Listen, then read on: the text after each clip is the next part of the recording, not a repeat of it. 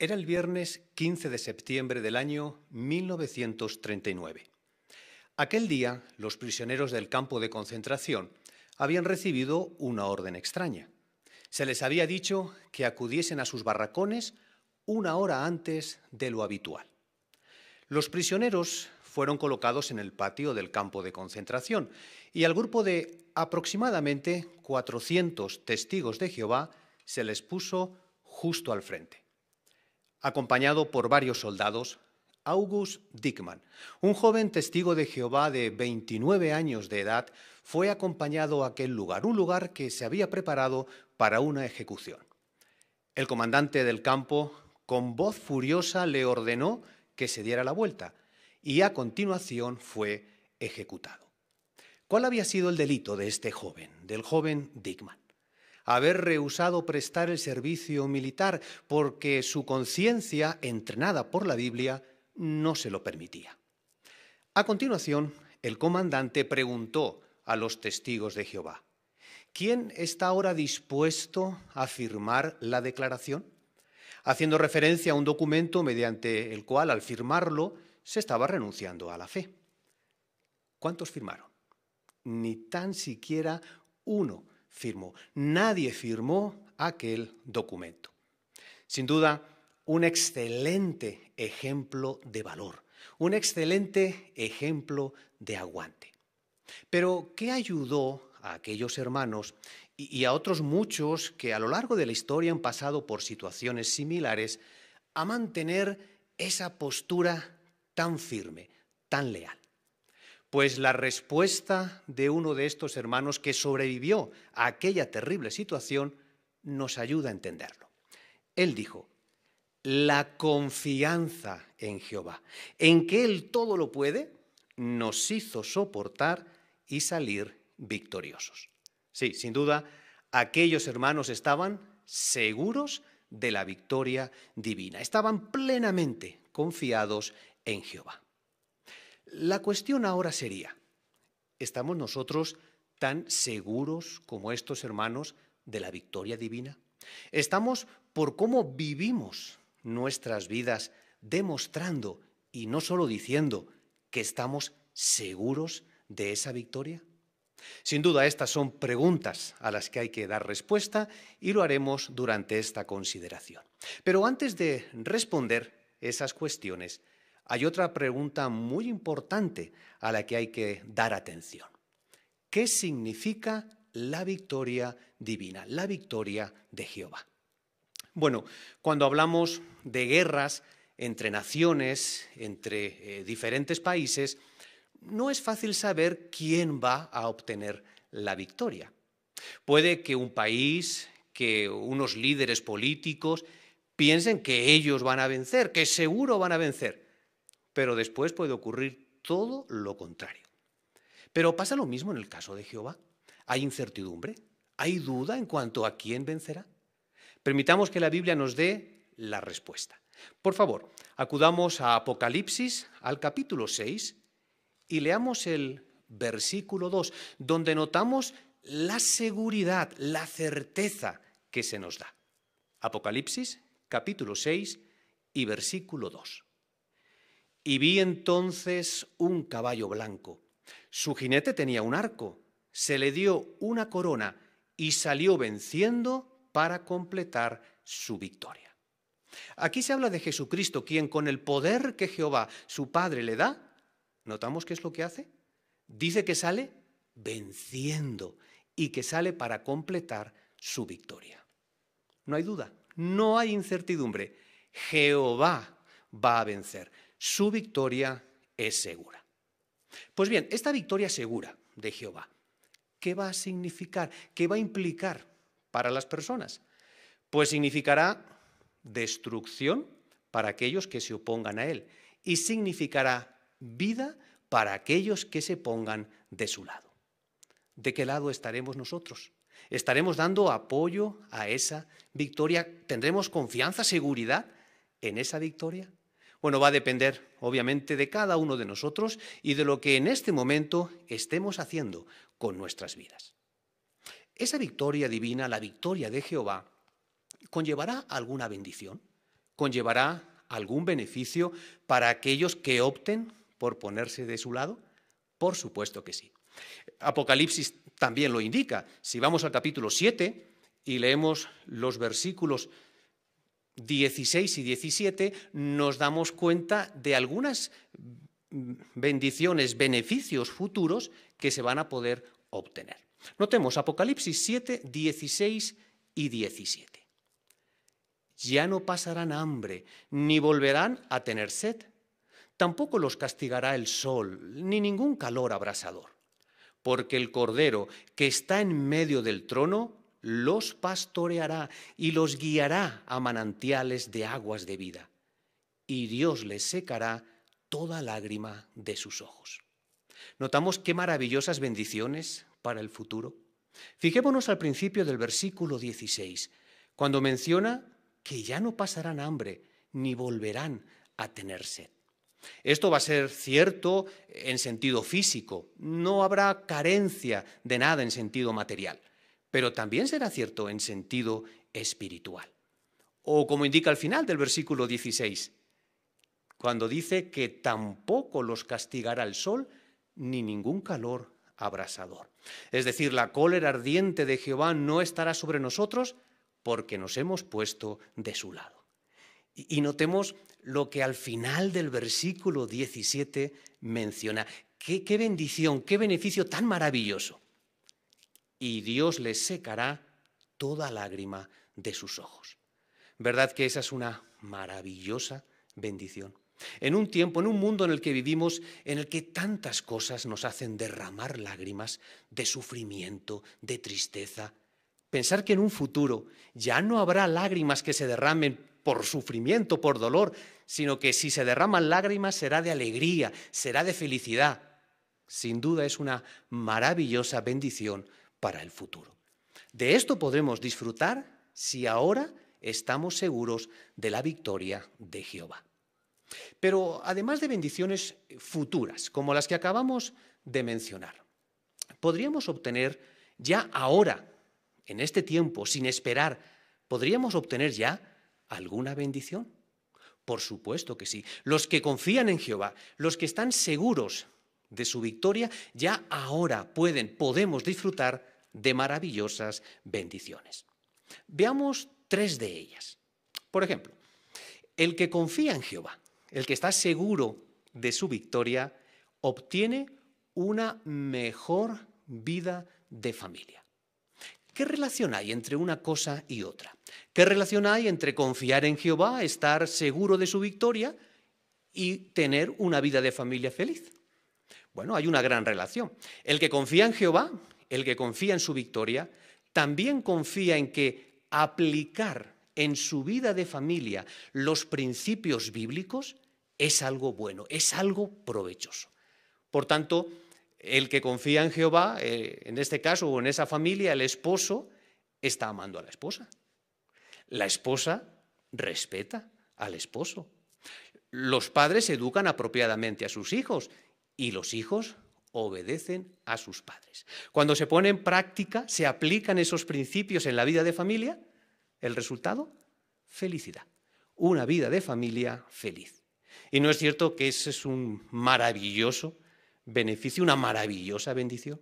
En un mundo en el que tantas y tantas familias se desintegran, nosotros podemos tener una vida de familia feliz. Sin duda, una maravillosa bendición. Veamos una segunda bendición actual, para la que no hay que esperar.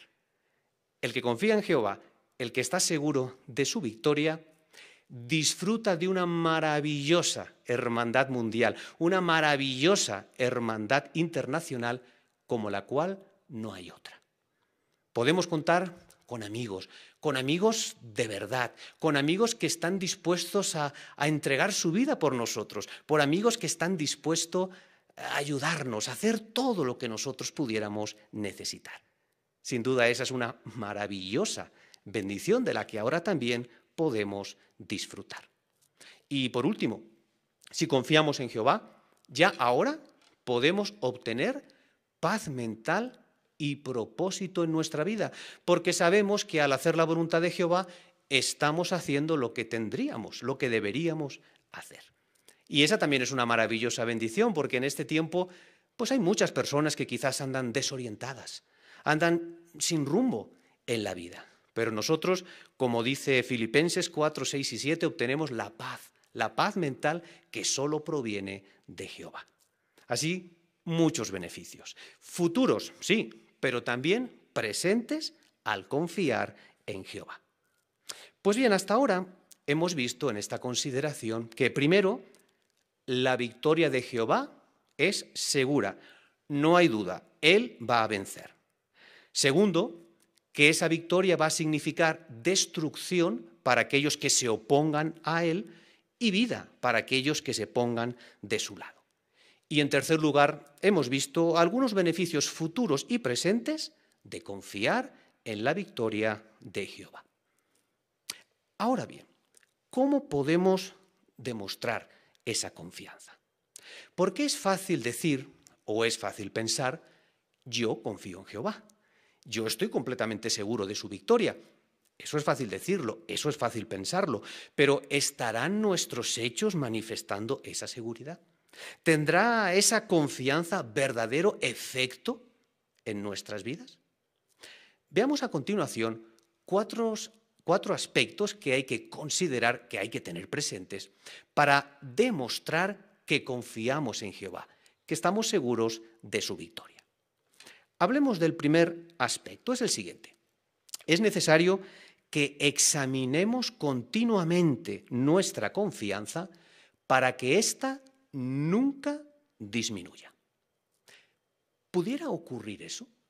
¿Pudiera ocurrir que alguien que a día de hoy tiene confianza, eh, seguridad, certeza en la victoria de Jehová, pudiera llegar a perderla? Veamos un ejemplo que encontramos en la Biblia.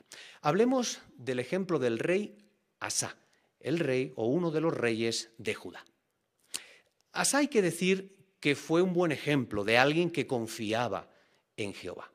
Al contrario de lo que hicieron su abuelo y su padre, que llenaron el, tribu, eh, el reino de dos tribus de Judá de adoración falsa, de ídolos, Asa limpió, limpió eh, aquel reino de dos tribus, lo limpió y eliminó todos los ídolos falsos.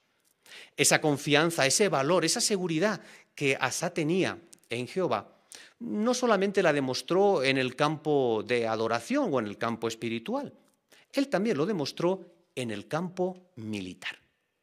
Algún tiempo después de que el rey Asa subiera al poder, un rey etíope de nombre Cera organizó un gran ejército de más de un millón de hombres y se dispuso a invadir Judá. ¿En quién confiaría Asa? Veámoslo, por favor, en la Biblia. Acudamos al relato que encontramos en el segundo de las Crónicas, en el capítulo 14 y en el versículo 11. El segundo de las Crónicas, 14, 11. Y podemos mantener la Biblia abierta por esta porción, ya que leeremos varios versículos. Pero primero veamos en quién confió Asa en esas circunstancias difíciles. Asa entonces le rogó a Jehová su Dios y le dijo, Oh Jehová, para ti no hay diferencia entre ayudar a los que son fuertes y ayudar a los que son débiles. Ayúdanos, Jehová nuestro Dios, porque confiamos en ti y es en tu nombre que vinimos a enfrentarnos con esta multitud. Jehová, tú eres nuestro Dios, no permitas que simples hombres mortales te venzan. ¿Notamos en quién confió Asa? Sí, en Jehová. Confiaba plenamente en Jehová, en que Jehová le daría la victoria. ¿Defraudó Jehová esa confianza? Leamos el versículo 12. De modo que Jehová derrotó a los etíopes delante de Asa y de Judá, y los etíopes salieron huyendo. Jehová no decepcionó, no defraudó a Asa. Bueno, hasta este punto diríamos que el ejemplo de Asa es excelente, es un buen ejemplo de confianza en Jehová. Pero, ¿qué ocurrió algún tiempo después? Pues algún tiempo después ocurrió que otro rey, en este caso el rey Baasá de Israel, también decidió atacar Judá. ¿Qué haría ahora Asa? ¿En quién confiaría ahora? ¿Volvería a confiar en Jehová? Veámoslo leyendo del capítulo 16, los versículos 2 y 3. Y según leemos estos versículos, tratemos de ver, tratemos de captar en quién está confiando ahora Asa. Damos lectura. Ante eso, Asa sacó plata y oro de las cámaras del tesoro de la casa de Jehová y de la casa del rey, y se los envió al rey Ben-Hadad de Siria, que estaba viviendo en Damasco. Le dijo, hay un acuerdo entre tú y yo, y entre tu padre y mi padre. Aquí te envío plata y oro. Vamos, rompe tu acuerdo con el rey Basa de Israel para que se aleje de mí. ¿Notamos en quién estaba ahora confiando? ¿En Jehová? No. Ahora, por algún mal consejo que tal vez recibió, algún razonamiento humano inapropiado, en lugar de confiar en Jehová, confió en pactos, confió en alianzas con otras naciones, en conspiraciones. ¿Qué había ocurrido? ¿Qué, había pasado con Asa?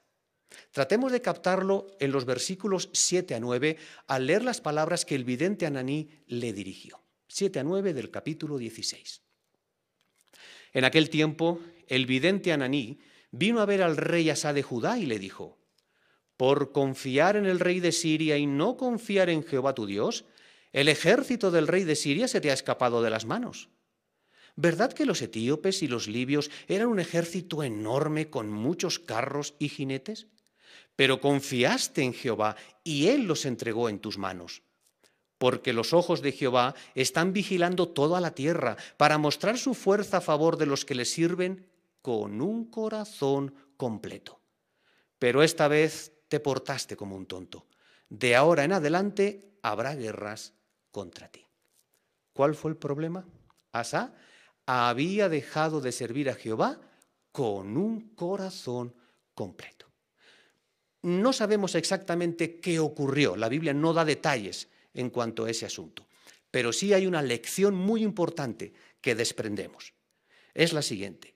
Además de asegurarnos de que nuestra confianza en Jehová tenga verdadero efecto en nuestra vida, debemos vigilar que nunca se debilite. Es necesario alimentar diariamente nuestra fe. Tenemos a nuestra disposición multitud de provisiones espirituales para alimentar nuestra fe. El estudio de la palabra de Dios, participar en actividades teocráticas.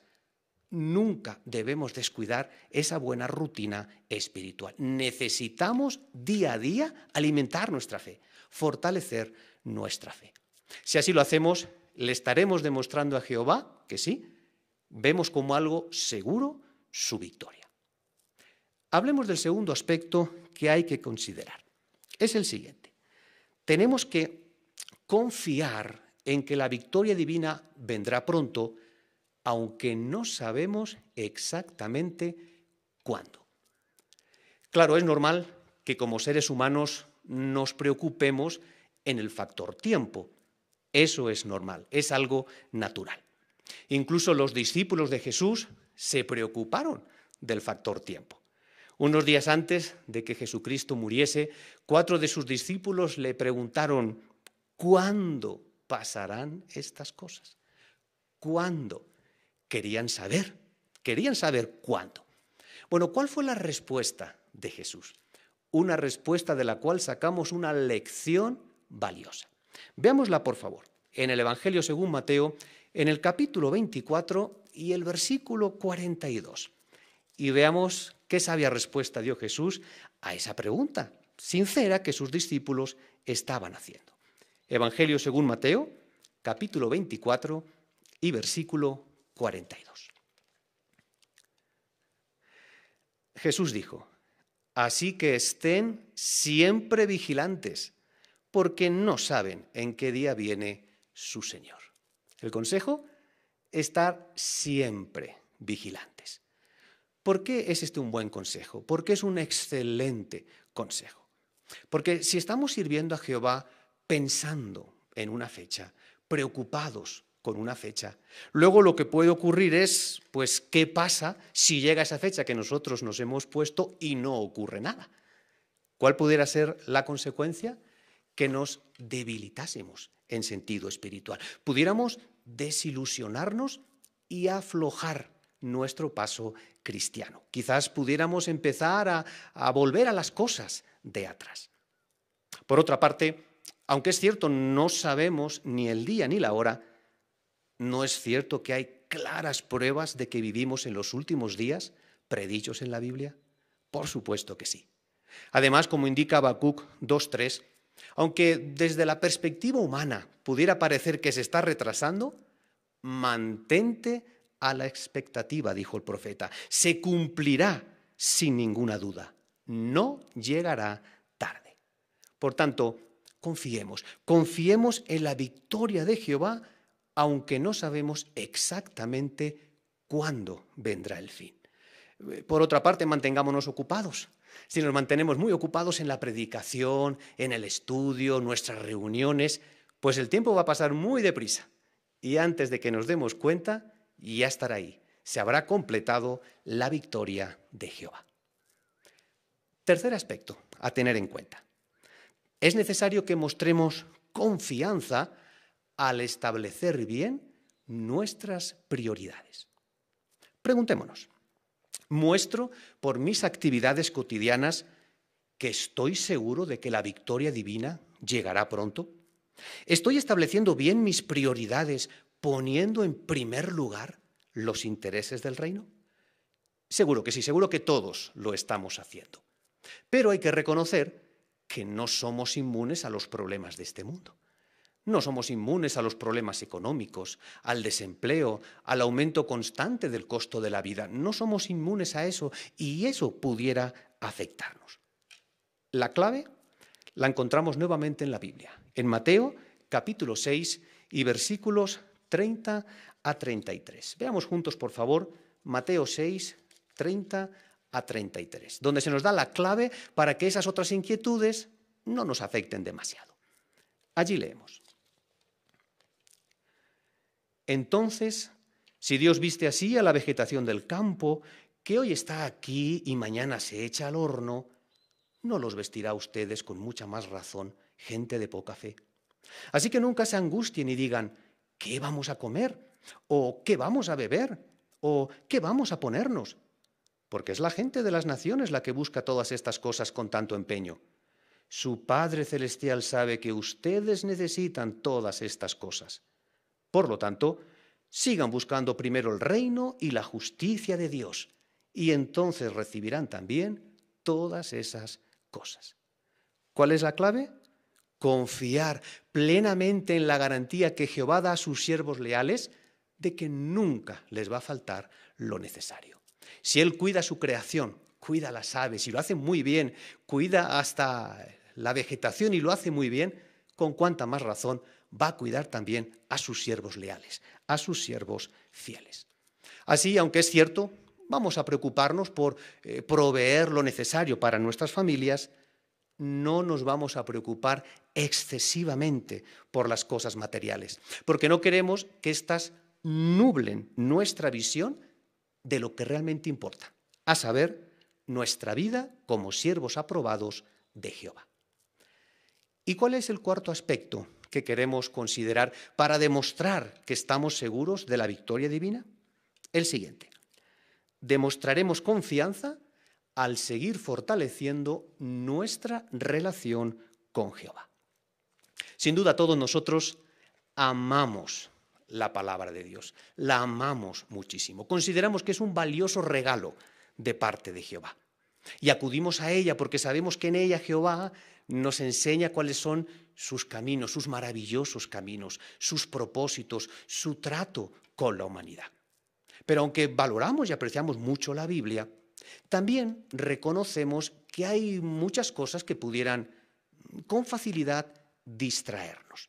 Hay otras cosas que pudieran distraer nuestra atención. Hay tantas responsabilidades que atender. Pues bien, ¿cómo podemos demostrar que queremos fortalecer nuestra relación con Jehová? Veámoslo, por favor, en la carta a los Efesios, en el capítulo 5 y en el versículo 16, donde se nos da un consejo muy práctico para no permitir que otras cosas desvíen nuestra atención. Carta a los Efesios, por favor, capítulo 5 y versículo 16. Cuando por inspiración el apóstol Pablo mencionó, aprovechando el tiempo de la mejor manera, porque los días son malos. ¿Qué hay que hacer? A veces hay poco tiempo, entonces ¿qué hay que hacer? Aprovecharlo de la mejor manera. Y todos sabemos que para hacer eso, para aprovecharlo de la mejor manera, tenemos que prestar más de la acostumbrada atención a sus dichos. Tenemos que aplicarnos al estudio personal de la Biblia. Y también eh, queremos examinar cuidadosamente su palabra y aplicarla impulsados por un deseo sincero de amoldar nuestra vida a la voluntad de Dios. Así que como hasta ahora, sigamos haciéndolo, sigamos fortaleciendo nuestra relación con Jehová. Demos un lugar importante en nuestra vida a la voluntad de Dios, conscientes de que la victoria de Jehová está muy cerca. Pues hacemos las cuatro cosas que hemos mencionado. Si primero vigilamos nuestra fe para que nunca se debilite. Segundo, confiamos en que la victoria de Jehová vendrá, vendrá pronto, aunque no sabemos exactamente cuándo. Tercero, si ponemos en orden nuestra vida estableciendo bien las prioridades. Y cuarto, si seguimos fortaleciendo nuestra relación con Jehová, estaremos demostrando a todos, y principalmente a Jehová, que confiamos en su victoria. Recordamos, hermanos, aquel grupo de aproximadamente 400 testigos de Jehová, del que hablábamos al principio. Recordamos qué fue lo que les ayudó a aguantar aquellas pruebas tan impresionantes. Uno de ellos lo dijo, la confianza en Jehová, en que Él todo lo puede, nos hizo soportar y salir victoriosos. Pues de igual manera, nosotros también podremos salir victoriosos si tomamos nuestras decisiones y si guiamos nuestras vidas teniendo siempre muy presentes la victoria divina. Con buen juicio, con confianza en Jehová, vamos a poder triunfar, vamos a poder superar cualquier problema que viniese o que se pusiese en nuestro camino. Mientras tanto, claro, queremos estar ocupados, queremos seguir muy ocupados en tratar de ayudar a otras personas para que ellas también lleguen a confiar en la victoria de Jehová. Va a haber problemas, va a haber tensiones en el camino, pero si estamos siempre con Jehová, no hay de qué preocuparse. Nunca perderemos nuestro equilibrio. Seremos como el profeta Habacuc.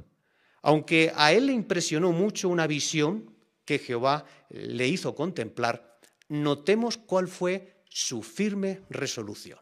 Veámosla por último en Habacuc, capítulo 3, y versículos 16 a 18. Habacuc, capítulo 3, versículos 16 a 18. Leemos juntos. Oí el mensaje y me estremecí por dentro. Mis labios temblaron al oírlo. Mis huesos empezaron a pudrirse. Mis piernas se pusieron a temblar pero espero el día de angustia con calma, porque viene contra el pueblo que nos ataca. Aunque la higuera no florezca y las vides no den fruto, aunque no haya cosecha de aceitunas y los campos no produzcan alimento, aunque las ovejas desaparezcan del corral y no haya vacas en los establos, aún así estaré muy alegre gracias a Jehová. Estaré feliz gracias al Dios de mi salvación. ¿Cuál fue la resolución del profeta? Aunque lo que veía le inquietaba, su resolución fue alborozarse en Jehová, estar feliz en Jehová, estar contento, alegre con Jehová. Que en el futuro, cuando tal vez también nos toque presenciar sucesos impresionantes, esa también sea nuestra resolución, alborozarnos, alegrarnos con Jehová. Así será si ahora por cómo vivimos, manifestamos claramente que estamos seguros de la victoria divina.